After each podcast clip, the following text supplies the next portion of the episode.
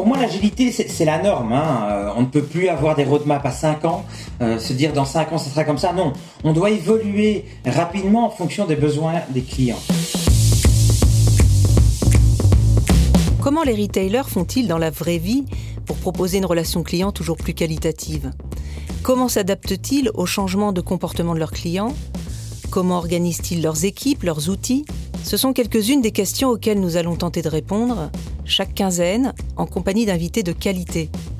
En 20 minutes chrono, vous allez mieux comprendre leurs méthodes, évaluer les vôtres et peut-être passer à l'action grâce à trois enseignements clés.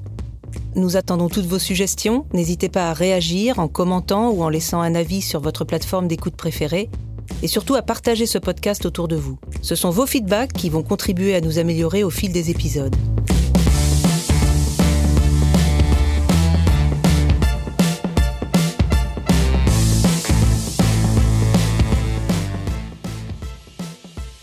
Bonjour à toutes et à tous, je suis Sandrine Matichard, analyste. Je suis Hicham Sejawani, directeur marketing Europe du Sud de Zendesk.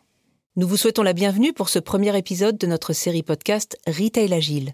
Alors Shams, quel est l'objectif de ce podcast? Avant de répondre à la question, j'aimerais revenir au constat de départ qui tient en quelques mots. La volatilité, les nouveaux comportements des consommateurs et l'expérience client. Chez les retailers, les trois combinés ont créé un cocktail doux pour certains et plutôt amer pour d'autres. L'objectif principal est de passer 20 minutes ensemble pour comprendre, analyser et surtout partager les conseils pratiques des grands acteurs du retail pour offrir une meilleure relation client. Allez, c'est parti pour ce premier rendez-vous de l'agilité dans le retail.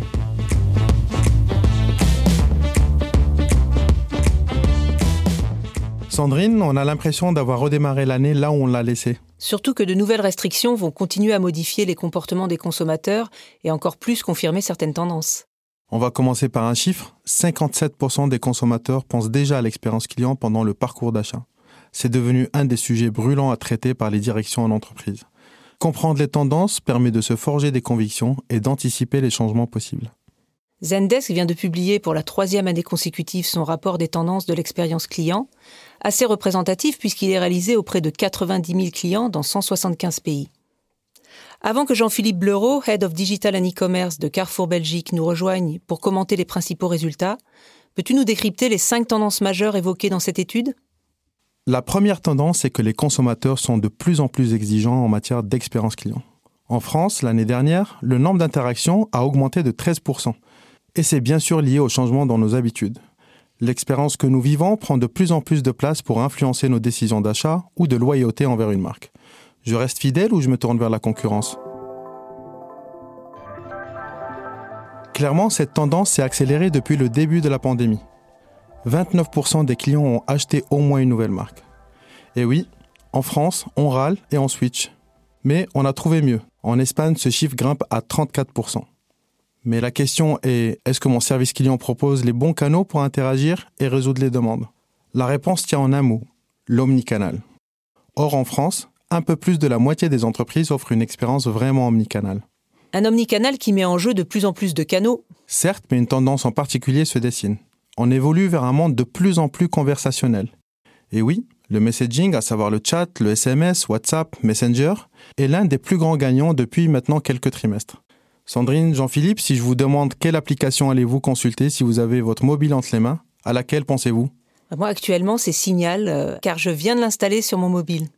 Alors ma première app, c'est euh, un messaging, mais c'est un messaging euh, interne, c'est mes emails. Petit conseil, ne regardez pas euh, vos emails, vos WhatsApp en permanence, prenez des heures bien définies pour les regarder, c'est beaucoup plus opérationnel.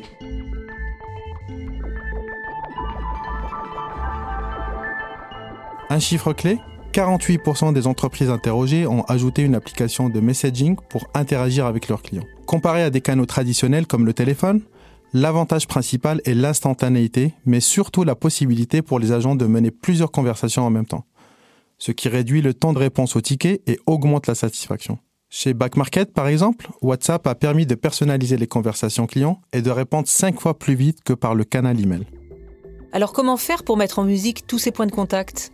Ça nous amène à la troisième tendance, et non des moindres, le point de bascule digital dans l'expérience client, ou tipping point pour les plus anglophones. Sandrine, Jean-Philippe, ça y est, on l'a finalement atteint. Ça fait des années qu'on en parle. La pandémie, le confinement et les nouvelles normes sanitaires ont eu raison des entreprises les plus récalcitrantes qui ont dû intégrer le digital dans leur stratégie. Deux décisionnaires sur trois ont déclaré que la pandémie avait accéléré leur adoption des technologies. Qu'est-ce que ça veut dire? Par exemple, pour les retailers, il s'agit de réconcilier l'e-commerce et le magasin.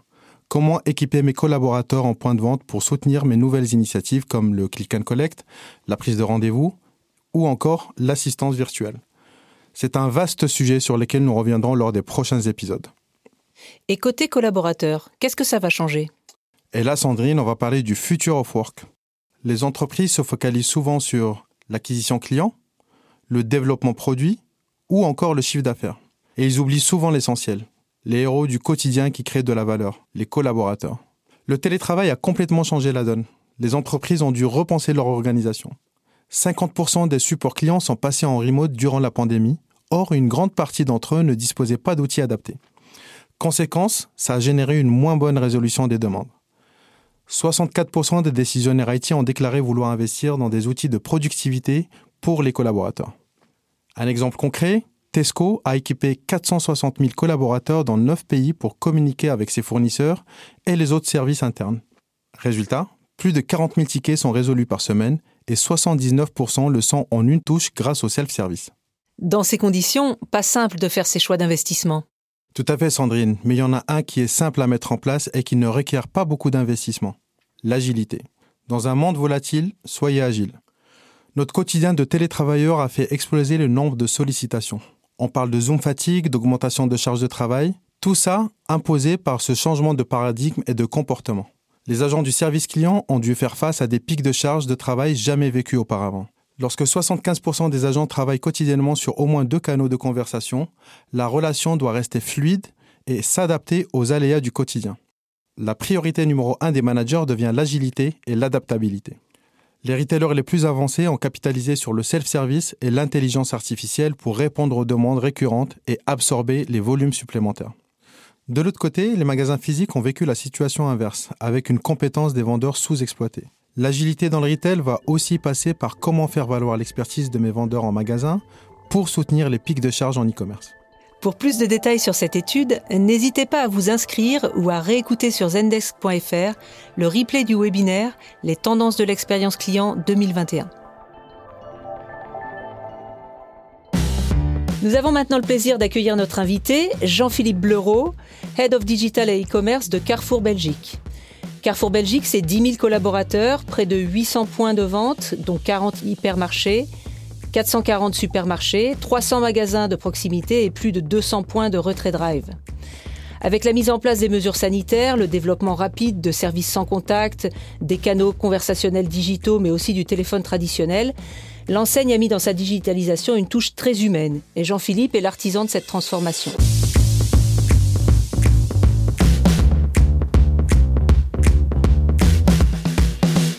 Jean-Philippe, bonjour. Bonjour à toutes et à tous. Quels grands enseignements tires-tu des différents événements que nous avons vécus en 2020 et de leur gestion au niveau de la relation client? Oui, la première vague fut très importante, comme la troisième. La troisième, c'était la, la fin d'année, la Saint-Nicolas. La première vague, c'était en mars. Et en mars, on a vu le nombre d'interactions avec notre service client doubler. On est passé de 18 000 communication avec nos clients jusqu'à 30 000 euh, sur le mois de mars. Donc rapidement, euh, on a dû augmenter le nombre d'agents, augmenter le nombre d'agents pour pouvoir répondre euh, à ces attentes. On l'a augmenté de 30%. Et puis ensuite, on a dû se concentrer sur certains sujets. Mais sur quels sujets On sait on a regardé rapidement les données et on s'est rendu compte que ce sont les, les clients avaient beaucoup de questions liées au e-commerce et au drive. Et en effet, nos plateformes étaient inondées de nouveaux clients, de clients qui n'avaient jamais fait leurs courses euh, en ligne auparavant, et il a fallu leur répondre. On a eu pas mal de soucis hein, liés à des lenteurs, à des erreurs sur le site. Euh, les slots n'étaient plus disponibles, on avait beaucoup trop de, commandes euh, en attente, et certains produits n'étaient même plus disponibles. On a directement réagi, on a concentré l'ensemble de nos forces sur ces problématiques afin de répondre à ces clients. Je dois vous dire, la communication et la transparence étaient vraiment deux mots-clés suite à ces pics. Euh, parce qu'il est primordial de transmettre la bonne information via le bon canal, le canal que nos clients choisissent, euh, afin de, les rassurer et de les informer euh, au mieux. Et on est en train d'analyser ces tendances et, on, remarque que les communications avec nos, clients s'intensifient. On n'est plus dans un pic, mais on a quand même 15 à 20 de d'interactions en plus. Je pense vraiment que le conversationnel est une tendance de fond et le conversationnel, je dirais même plus le conversationnel marketing, il va falloir de plus en plus prendre en compte cette, vision des choses et d'intégrer le service client en faisant partie euh, intégrante de la chaîne euh, et de la journée du client. Parmi les tendances de 2021 figure l'exigence de l'agilité pour les retailers. Alors comment être plus agile et surtout le rester? Et quelles sont selon toi les clés de réussite? Oui, pour moi l'agilité c'est la norme. Hein. Euh, on ne peut plus avoir des roadmaps à 5 ans, euh, se dire dans 5 ans ça sera comme ça. Non, on doit évoluer rapidement en fonction des besoins des clients. Les cycles, les cycles économiques sont de plus en plus courts. Euh, l'agilité, c'est pas une méthodologie, hein, c'est un vrai état d'esprit. C'est un état d'esprit où l'humain est au centre du processus et je pourrais vous résumer ça par trois mots-clés peut-être. La transparence, le feedback et l'amélioration continue. La transparence, c'est vrai qu'il faut communiquer entre les équipes et vers nos clients de manière claire et efficace. Le feedback, laissons toujours le client décider. Laissons-nous guider par le client. C'est lui en définitive, qui aura raison. Donc, demandons des feedbacks à nos clients. Mettons en place des, fonctionnalités opérationnelles, quelque chose qui est utile pour lui, qui va faire avancer les choses. Et l'amélioration continue, on doit lancer des petits projets et les faire évoluer en fonction des retours de nos clients, euh, guidés par les data, par les verbatims des clients. On doit accepter le changement. Hein plutôt que se conformer à des plans sur des longs termes. Il faut cet esprit agile. En parlant d'agilité, certains retailers se sont adaptés et ont accéléré leurs offres de services alternatives en proposant click and collect, rendez-vous en magasin, visite virtuelle, etc. Selon toi, que va-t-il rester de ces nouvelles pratiques à long terme? Je vais peut-être te donner un mot-clé. Et le mot-clé que je vous donnerai aujourd'hui à tous, c'est télétravail. Le télétravail, c'est un, paramètre qu'on peut rajouter sur nos personas, nos personas existants, et qui va tout changer. Le télétravail, ça implique euh, des canaux de conversation différents, puisqu'on est à la maison, on est devant nos écrans, on est sur notre mobile, et donc les conversations digitales vont s'intensifier inévitablement, mais aussi la manière de livrer les choses, de proposer nos services. Euh, hier, on me demandait de toujours livrer nos clients euh, après 18 heures. Euh, demain, et déjà aujourd'hui, il n'y a plus d'importance. On peut me livrer à 11 heures du matin, je suis chez moi, je télétravaille quelques jours par semaine. Ça va changer, ça va optimiser aussi notre chaîne de livraison parce qu'on peut être beaucoup plus efficace avec cette, ce mot-clé télétravail. En corollaire, euh, comment vont évoluer, selon toi, les missions des équipes en magasin, puisqu'il y a encore effectivement et heureusement beaucoup de monde? Mais je crois que le digital est une vraie opportunité. C'est une opportunité euh, d'offrir un nouveau panel de métiers, de nouveaux métiers. Donc on va devoir évoluer, on va tous ensemble se former à de nouveaux, euh, de nouveaux médias, de nouveaux outils, de nouvelles technologies, et on va voir et on voit déjà l'émergence des chats, de l'accompagnement en ligne. C'est certainement une des tendances à suivre. Se transformer en conseiller, en accompagnateur digital pour euh, aider nos clients à faire leurs courses, pour les conseiller sur les meilleurs produits à acheter, pour des produits plus sains, plus locaux, etc. C'est certainement une des tendances aussi qu'on peut remarquer et qu'on va remarquer euh, à l'avenir. À ton avis, quel canal s'est révélé le plus rentable en peu de temps et a créé le plus de valeur? Ah, soyons clairs. Le téléphone reste une valeur sûre. On a toujours 70% des appels qui se passent par le téléphone. Mais le téléphone, on peut l'optimiser. Et comment est-ce qu'on peut l'optimiser? Certainement en orchestrant ces appels. Je donne un exemple. Si sur notre page web, on vous donne l'information, pour l'instant, il y a une file d'attente de deux minutes. Si vous voulez avoir une réponse plus rapide en travaillant, en nous envoyant un WhatsApp, vous aurez la réponse en déant la minute. Et en faisant un chat, nous avons deux agents qui sont disponibles actuellement. En 30 secondes, vous aurez votre information. Vous pouvez choisir, mais on vous donne une information transparente et claire en, essayant d'optimiser et en vous offrant le maximum de canaux possibles. Et c'est vrai que le chat a un excellent retour de satisfaction. On est à 95% de satisfaction des utilisateurs du chat parce qu'on a une réponse efficace, rapide, sur un canal très moderne. Donc le bon vieux téléphone hybridé a des moyens un peu plus euh, un peu plus innovants. Exactement. En quoi le service client concourt à la fidélisation des clients et crée finalement lui aussi de la valeur? Très bonne question. Et le monde digital s'invente actuellement. Hein. Tout n'est pas parfait et c'est sûr. On va s'améliorer au fur et à mesure. Mais encore plus qu'avant, je suis convaincu que le service client est un pilier de la proposition de valeur. Euh, dans la journée du client, c'est un des éléments essentiels. Tu as eu un problème pendant ta commande, c'était pas super euh, rapide, euh, tu n'étais pas fait livrer de tous tes produits, mais tu as un super contact avec un agent. Sur le canal que tu voulais, WhatsApp, euh, le téléphone, Messenger, et tu as reçu une réponse efficace, voire plus, comme on te connaît bien, tu es un super client, on va peut-être t'offrir un avantage pour ta prochaine commande je pense que cette journée-là, c'est vraiment la journée à laquelle on doit tendre, et c'est demain. Et en ayant cette journée, tu vas rester fidèle. Et tu vas rester pas fidèle parce que tu sais que même s'il y a eu des petits couacs, on a résolu l'ensemble des problèmes et tu as eu une bonne journée en définitive. Et ça, euh, le service client peut être un réel pilier de loyauté pour nos clients.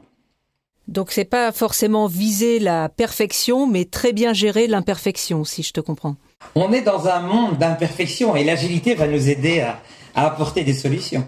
Quels sont les enjeux prioritaires de Carrefour Belgique en 2021 Le premier, c'est d'aider nos clients euh, à gérer la crise et gérer la diminution du pouvoir d'achat. On a énormément de clients qui sont impactés par la crise au niveau de leur pouvoir d'achat et on va les aider, on va mener beaucoup d'actions pour les aider à passer ce cas. Ça, c'est vraiment le, premier, le premier pan. Le deuxième, on l'a vu, hein, le e-commerce est une tendance mondiale et donc il faut qu'on améliore nos process d'e-commerce hein, euh, sur l'ensemble de la chaîne, pas que les sites web, mais aussi la livraison, etc. Donc c'est un travail et c'est un focus qu'on va avoir tout particulier en 2021 et englobant euh, ces deux éléments, le leitmotiv de Carrefour, un Act for Food, aider nos consommateurs à manger sain, à manger plus local, à manger plus écologique et bio. Euh, écologique, c'est aussi euh, tout ce qui est zéro déchet et l'ensemble de cette problématique. Donc voilà, ça c'est vraiment les trois grands éléments l'aide aux clients, le e-commerce et, et manger mieux, manger plus sainement pour tout le monde. Si l'on ne devait retenir que trois points de ton message, quel serait-il? Le premier, c'est laisser vos clients décider. Euh, prenez les informations, ils vous donnent plein d'informations, collectez-les et décidez avec celles-ci. Euh, deuxième, c'est la communication. Hein. Une communication tant en interne avec les équipes que vers vos clients. Euh, il faut être clair, il faut être efficace. Choisissez aussi le bon média, le bon canal. Et le dernier élément, on n'en a pas parlé, mais si on veut être agile et évoluer rapidement, il faut qu'on ait des solutions techniques qui soient facilement implémentables et surtout évolutives. Le monde évolue de plus en plus vite, les cycles sont de plus en plus rapides.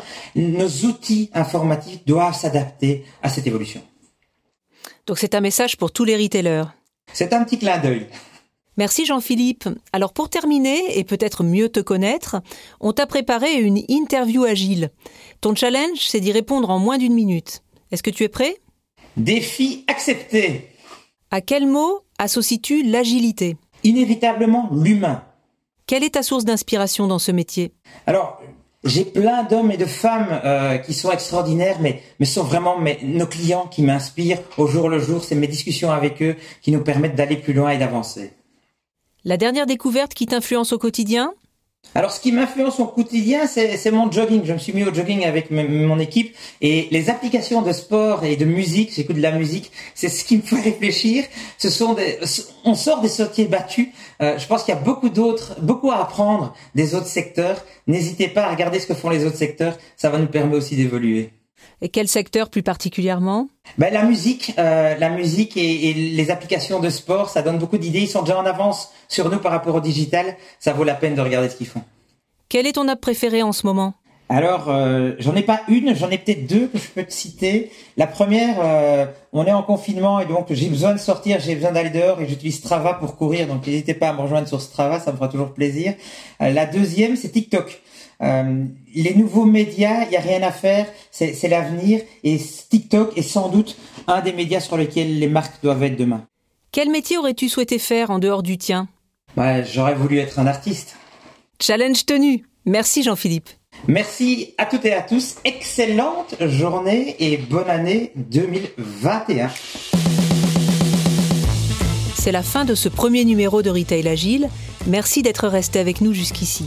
Si vous avez envie de réagir ou de prolonger la conversation, écrivez-nous à retailagile@zendesk.com et bien sûr nous répondrons à tous vos messages.